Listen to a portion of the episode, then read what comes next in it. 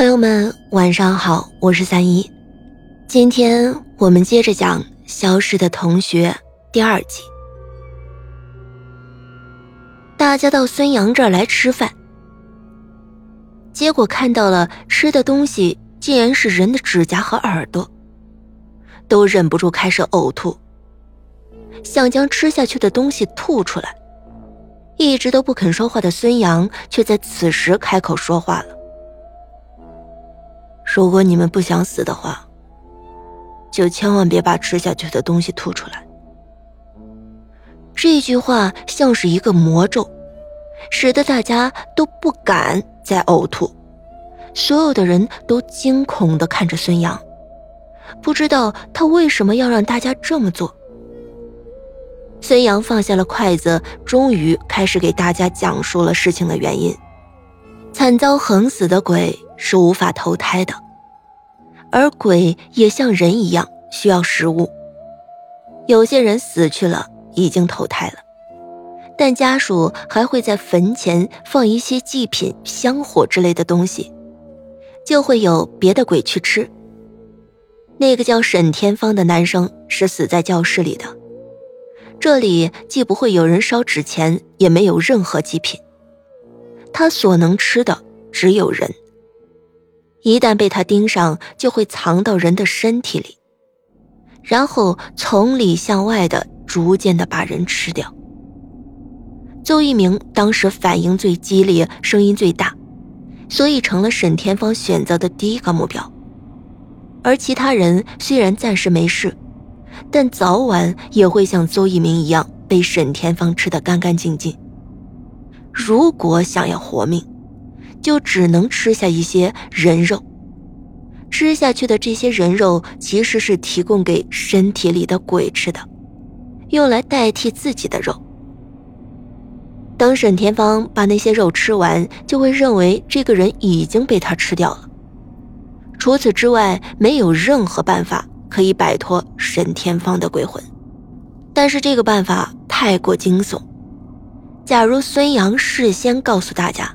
恐怕就没有人敢吃了，所以他什么都不说，只要大家先吃东西。那些肉是他故意弄糊的，就是为了让大家看出肉的本来面目。说完，孙杨苦笑了一下，说：“大家肯定很奇怪，为什么他知道这些事儿？因为孙杨在很久以前就遇到了沈天芳的鬼魂。”所以才会对邹一鸣说那个故事。没想到他并没有放在心上，反而和大家一起在教室里大吵大闹。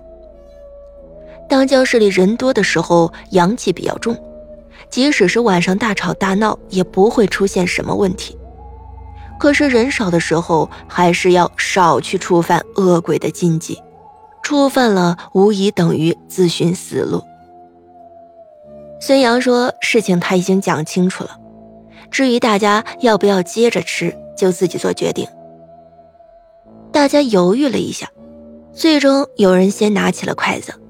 一旦有人带了头，其余的人也跟着纷纷效仿。此时为了活命，也是不管不顾了。反正刚才都吃过了，既然孙杨遇到了沈天芳没有死，说明这个办法是有效果的。尽管如此。众人在吃的时候依然是十分害怕，几乎每个人都是闭着眼睛，将肉塞到嘴里面，胡乱的嚼几下就硬生生的咽了下去。很快，那盆黑乎乎的肉就被大家吃完了。郑凡哲手里拿着筷子，心里却产生了疑惑：既然孙杨第一个遇到了沈天芳的鬼魂，那为什么没有像邹一鸣一样？当场被吃掉。众人和孙杨告辞之后，都返回了学校。郑凡哲却多了个心眼儿，半路上偷偷的又跑了回来。郑凡哲的疑点还不止这些，整件事情他仔细的推敲一下，就出现了很多问题。比如，当郑凡哲打电话告诉孙杨这件事情的时候，他当时居然没有一丝的惊讶。即使是再古怪的性格，听到这样的事情也不可能毫无反应。从学校赶到孙杨的住处并不远，郑凡哲他们赶过去没有用多长的时间。